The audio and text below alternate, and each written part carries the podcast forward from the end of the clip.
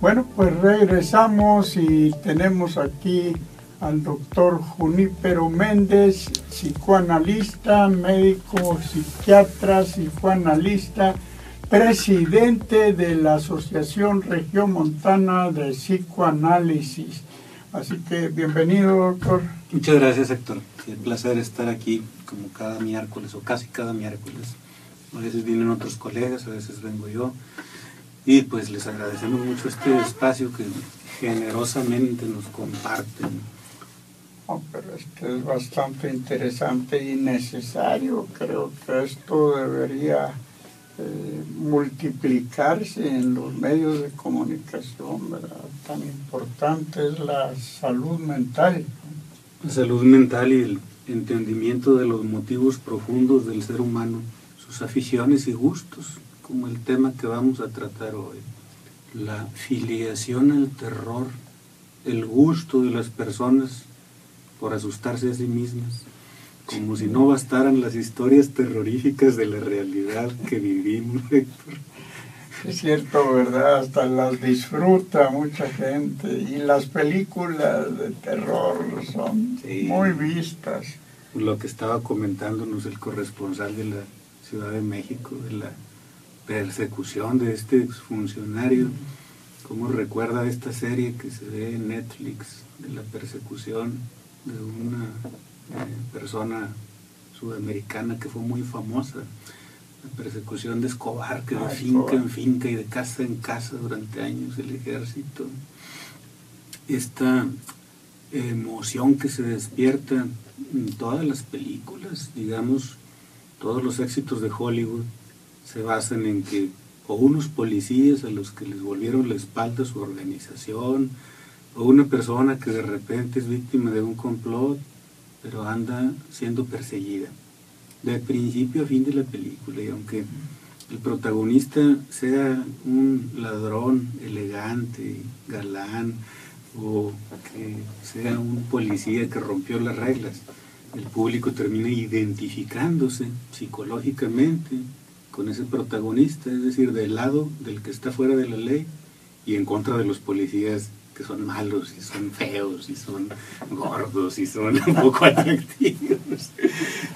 Este es uno de los trucos del cine hollywoodense.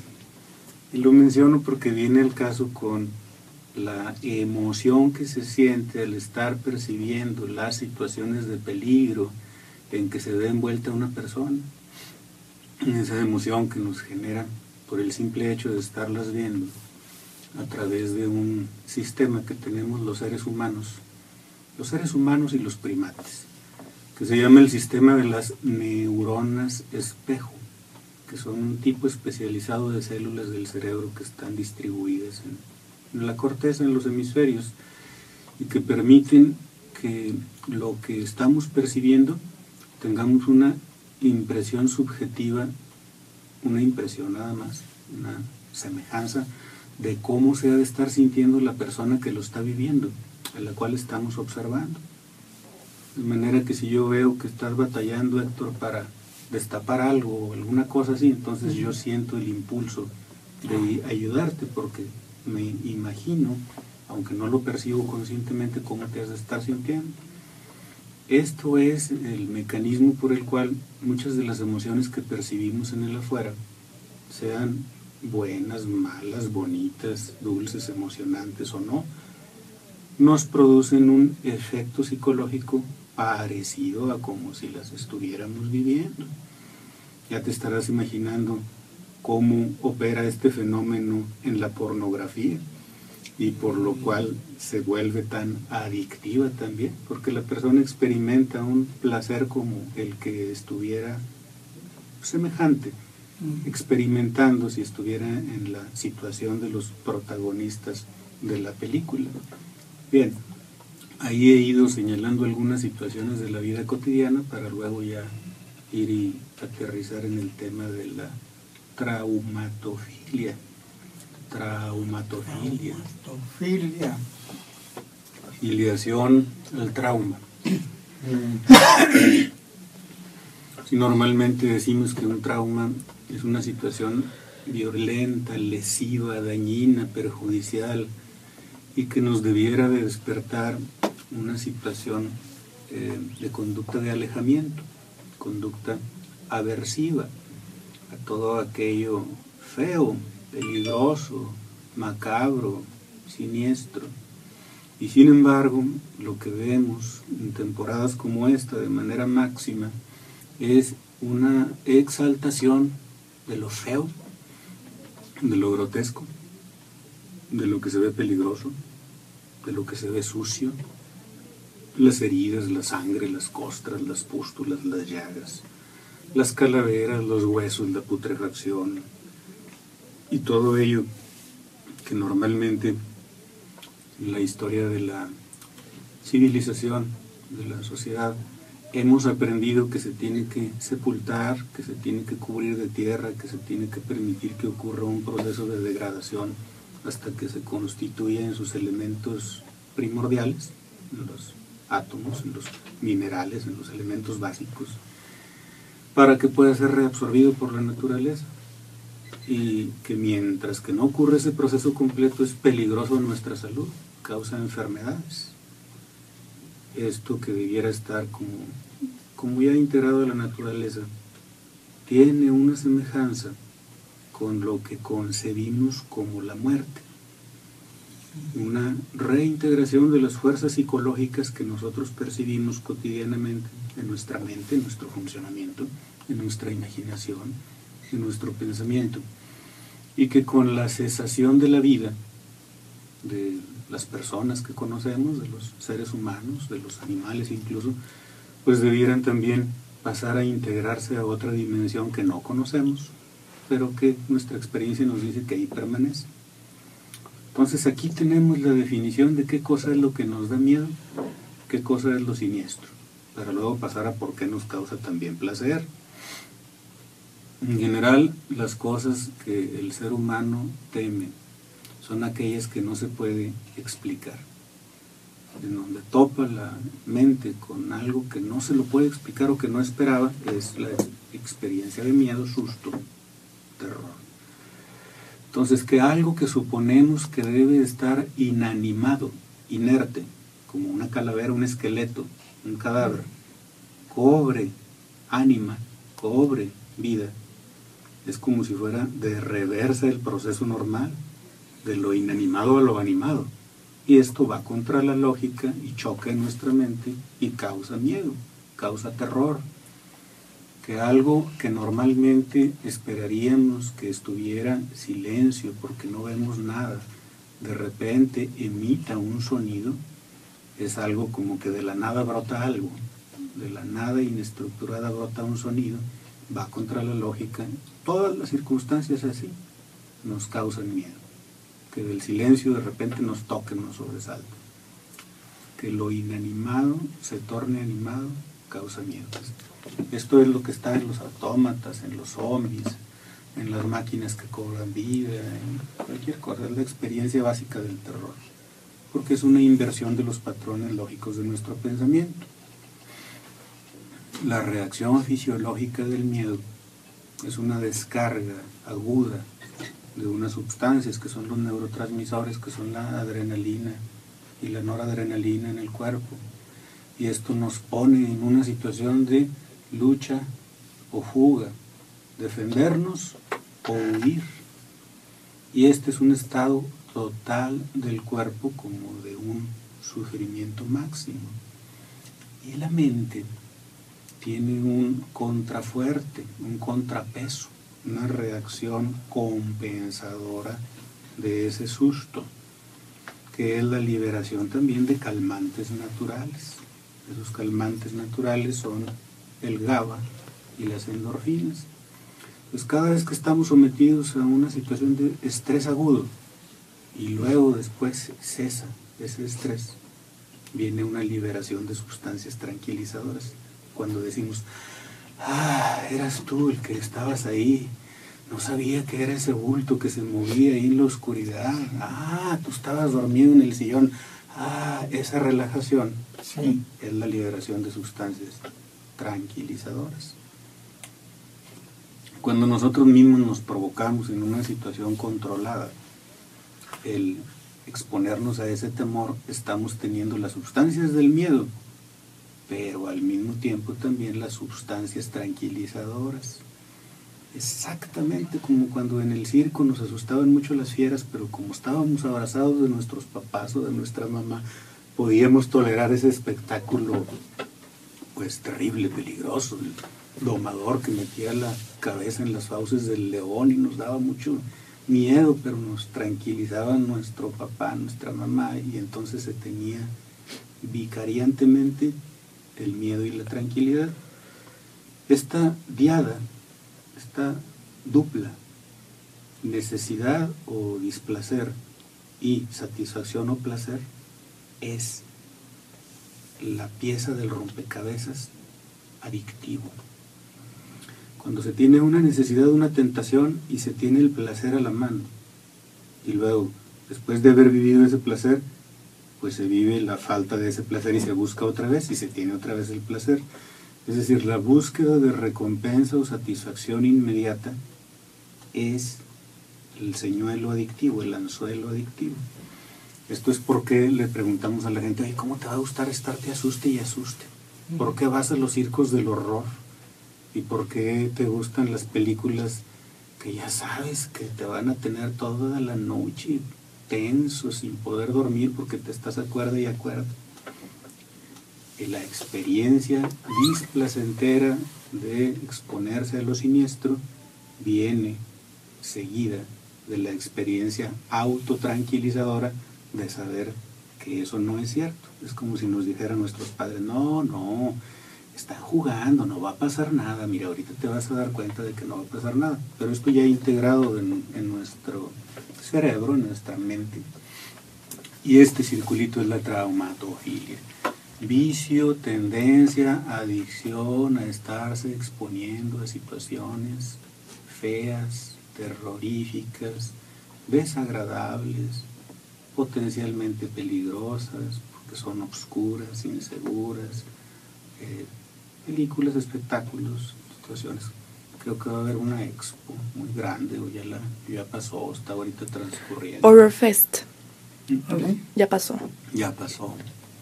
Y que luego se convierte en argumento de muchas películas, situaciones en las que entran unos jóvenes, andan jugando ahí en el circo de los horrores, y luego se les va convirtiendo en realidad, porque sí andaba un asesino ahí que andaba matando gente de a de veras y no les creen. Esta cosa de que la realidad se confunda con la fantasía, de que la realidad deje de ser la realidad confiable que tenemos, como que sea invadida por la fantasía, es otro de los mecanismos básicos de lo siniestro. Que lo inanimado cobre vida y que la fantasía cobre realidad. Es decir, que los productos de nuestra mente invadan la realidad, que se borre la frontera entre lo que pensamos y tememos y lo que en realidad está sucediendo afuera, en la realidad. El no tener esta seguridad, esta línea nítida, es una de las cosas que más le da miedo al ser humano, que es el miedo a la locura no saber qué estoy pensando y temiendo yo y no saber si eso de a de veras está ocurriendo o no en la realidad. La proyección de los fenómenos mentales en el exterior. Esa es también una de las cosas de por qué es tan poderosa la sensación.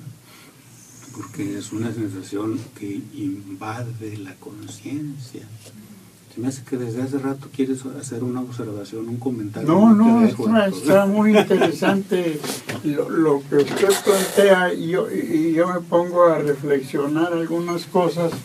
Eh, por ejemplo, eh, yo entiendo, o entiendo mal, no sé, de que uno se provoca el miedo, pero este, al mismo tiempo hay un tiempo X para sobrepasarlo y para que surja esta química tranquilizante y ya.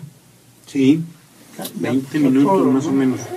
20 minutos. Y una persona puede durar en un estado de terror, en un shock, por haberse expuesto a algo muy eh, atemorizante.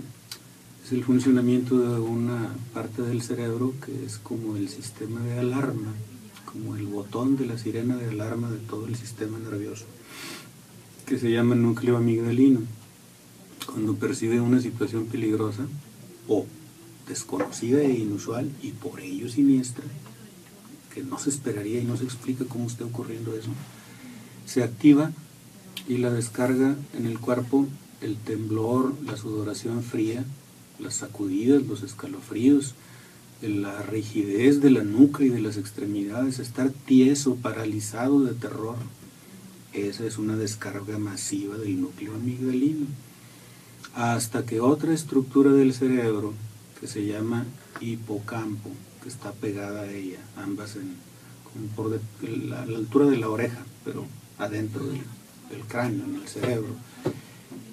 Entonces tarda hasta 20 minutos en que los pensamientos tranquilizadores del propio individuo le empiecen a hacer efecto y empiece a generar las sustancias tranquilizadoras. Aquí nos estamos refiriendo a un susto de adeveras, de pues. estar en un callejón oscuro y que de repente ah, se muevan unas sombras por ahí en la oscuridad, como que se están acercando y eso da una reacción de correr o de quedar paralizado. Una persona luego dura temblando las piernas y, costándole trabajo articular el lenguaje y decir qué le pasó. Hasta 20 minutos. A partir de ello puede quedar lo que se llama estrés postraumático, que son reviviscencias, es decir, recuerdos muy vívidos del evento traumático sufrido y que son intentos de la mente de terminar de digerir aquello, como quien dice terminar de remolerlo y masticarlo a través de la imaginación, para que ya se convierta en una vivencia normal, en una vivencia pues que se recuerda nada más, pero que ya no provoca el mismo efecto. Pero en algunas personas predispuestas o que el trauma fue muy fuerte, se quedan durante varios meses como mucho miedo, la persona anda muy tensa y ante situaciones mínimas se sobresalta y por la noche tiene pesadillas y terrores nocturnos en los cuales despierta como si estuviera viviendo otra vez el evento traumático y tarda tiempo en darse cuenta de que está en la realidad y que eso no está ocurriendo, lo tienen que tranquilizar los familiares porque despierta gritando. Ese es el estrés postraumático. Las personas que son vulnerables, sensibles, perceptivas, nerviosillas, no debieran exponerse a las películas de terror, ni mucho menos a los circos del horror o las... ¿Cómo dijo? ¿El Horror Fest? Horror Fest. Horror Fest. Pues hay, hay este, que es lo que yo pensaba, bueno, usted menciona que está el, postraumático, ¿verdad? El estrés, postraumático. Pero pues yo he visto casos de niñas, este, niños que los asustan con el muñeco asesino, esto, el, otro, diabólico. el diabólico, y hasta este el pues porque le pasa a una hija mía ya grande pero desde niña el viejo de la danza, de las peregrinaciones, ¿no? que ah, se acerca al carro y, y, uno le insiste, mira, cuídate. Y, y, una hija mía no puede pasar cerca de una peregrinación y ya tiene cuarenta y tantos años. Temor al viejo de la danza. Eh, con el temor al viejo de la danza y hay, hay varios que, que yo sé y conozco que Ahí viene Chucky, y no quieren ni acercarse, tiemblan. Eso ya no se quita. Y sí se puede quitar con tratamiento psicológico. Lo que ocurre es que como es una fobia a situaciones muy específicas, no frecuentes, inusuales, no vivimos entre peregrinaciones más que en diciembre, noviembre, diciembre. Entonces la persona puede hacer su vida normal, funcional, porque esa fobia que tiene, pues no, no es usual, ¿verdad? Si se quitaría con tratamiento, sí, se quita con mm. tratamiento, por supuesto. Pero las personas no se dan a la tarea porque pues no les es muy disruptiva en su vida, pueden hacer una vida normal. nada más evitando esas, esas experiencias. Es de ponernos a pensar, Héctor, cómo el, a lo largo de toda la civilización ha habido esta cultura de presentar las situaciones religiosas unidas a un factor atemorizante. El concepto de Dios y el diablo, el cielo y el infierno. ¿Te acuerdas aquellos cuadros que había en los zaguanes de las casas en donde ponían la muerte del justo y la muerte del pecador? Y en la muerte del pecador estaban los diablos esperándolo en el infierno con los tridentes y con las colas metiéndose en la boca. Era una cosa terrorífica. Y acá en el lado de la gloria estaba Dios con el cabello blanco como tú, barbado, esperándolo desde las nubes. Entonces, ¿cómo se convierte el miedo en una herramienta de formación educativa, pues, a la antigüita? Finalmente es eso, una formación educativa.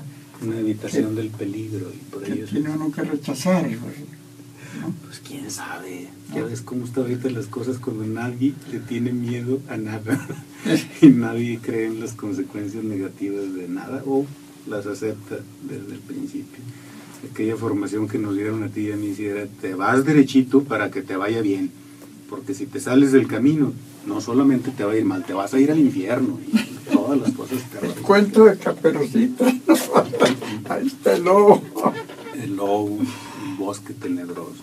Pues este tema que es muy interesante, sobre todo por estos días, ¿no? Que pues se celebra, eh, 90% de la gente que lo celebra no ha de saber las raíces, pues celebra el Halloween y luego ya, pues ayer fue el Día de los Santos Inocentes, pues ya para la religión cristiana o católica y hoy pues es el Día de los Muertos, ¿no? Y, como que es ahí donde siente a veces uno de que ojalá y fuera cierto y que pudiera platicar con alguno de los seres queridos, en fin, viene eso y por eso seleccionamos este tema, pero me pareció más allá del de, aniversario o la fecha, me parece como los temas que ha tratado usted siempre aquí, con mucha lección, con mucho interés y pues le agradecemos mucho el comentario. ¿Algo al final que agregar, doctor?